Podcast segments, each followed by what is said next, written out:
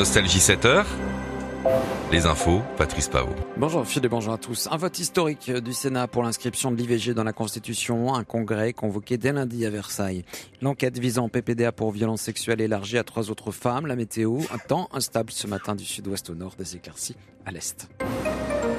Le Sénat a marqué l'histoire en votant largement en faveur de l'inscription de l'interruption volontaire de grossesse dans la Constitution. Malgré des réticences à droite et au centre, l'hémicycle a soutenu une liberté garantie pour l'IVG sans modification majeure au texte initial du gouvernement. Le président Macron a salué cette avancée comme un pas décisif.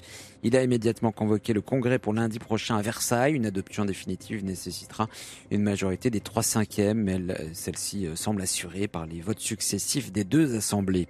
Après son discours au César sur les violences l'actrice Judith Godrèche se rend au Sénat aujourd'hui. Elle sera devant la délégation aux droits des femmes pour une audition. Depuis sa plainte contre deux cinéastes pour des violences sexuelles subies dans sa jeunesse, elle est devenue une figure emblématique du mouvement de dénonciation dans le cinéma.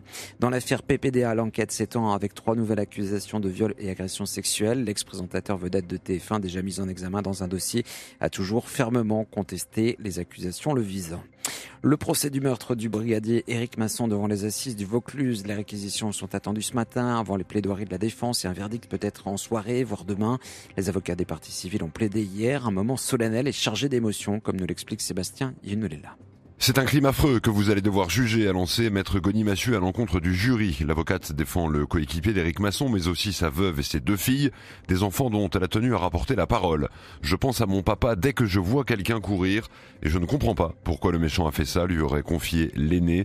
L'avocat du père d'Éric Masson et de sa famille a lui demandé au juré de conserver en mémoire dans leur délibération deux images. La première, celle que l'on connaît tous d'Éric Masson, souriant avec son calot. La seconde, celle d'Ilias Akoudad, tête baissée, arme en main devant son corps allongé.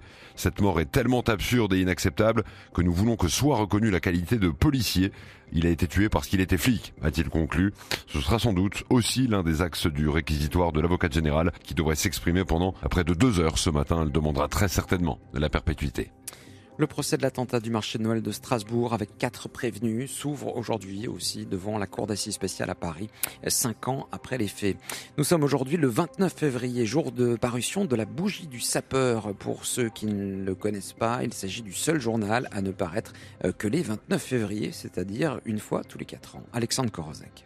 Ce journal est né d'une blague entre amis en 1980, une équipe d'une dizaine de bénévoles à sa tête. Il a été baptisé la bougie du sapeur en référence à un personnage de BD créé à la fin du 19e siècle, le sapeur Camembert dont l'anniversaire tombe aujourd'hui précisément. Il a été vendu à 120 000 exemplaires il y a 4 ans et il est tiré à 200 000 pour aujourd'hui, distribué en France, Belgique, Luxembourg et Suisse.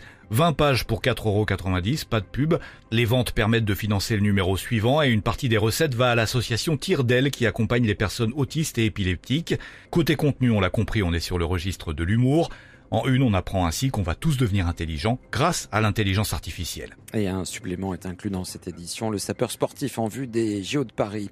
Et à cinq mois de ces Jeux, le président Macron inaugure le village olympique à Saint-Denis aujourd'hui, un épicentre des Jeux capable d'accueillir près de 14 500 athlètes avec leur staff. Du football, déception pour l'équipe de France féminine en Ligue des Nations, battue 2 à 0 par l'Espagne hier soir en finale. Et puis en Coupe de France, Valenciennes s'est qualifiée pour les demi-finales après avoir battu Rouen en tir au but. Ce soir, le Puy affrontera Rennes à 20h45. La météo, ciel gris et humide ce matin du sud-ouest au nord. Des éclaircies vont se développer sur l'est. Large soleil en direction de la, Méditerranée. Les températures 7 à 20 degrés pour les maximales. 9 à Brest. Il fera 12 à Dijon, 15 à Montalimar et 20 à Nice. Bon réveil.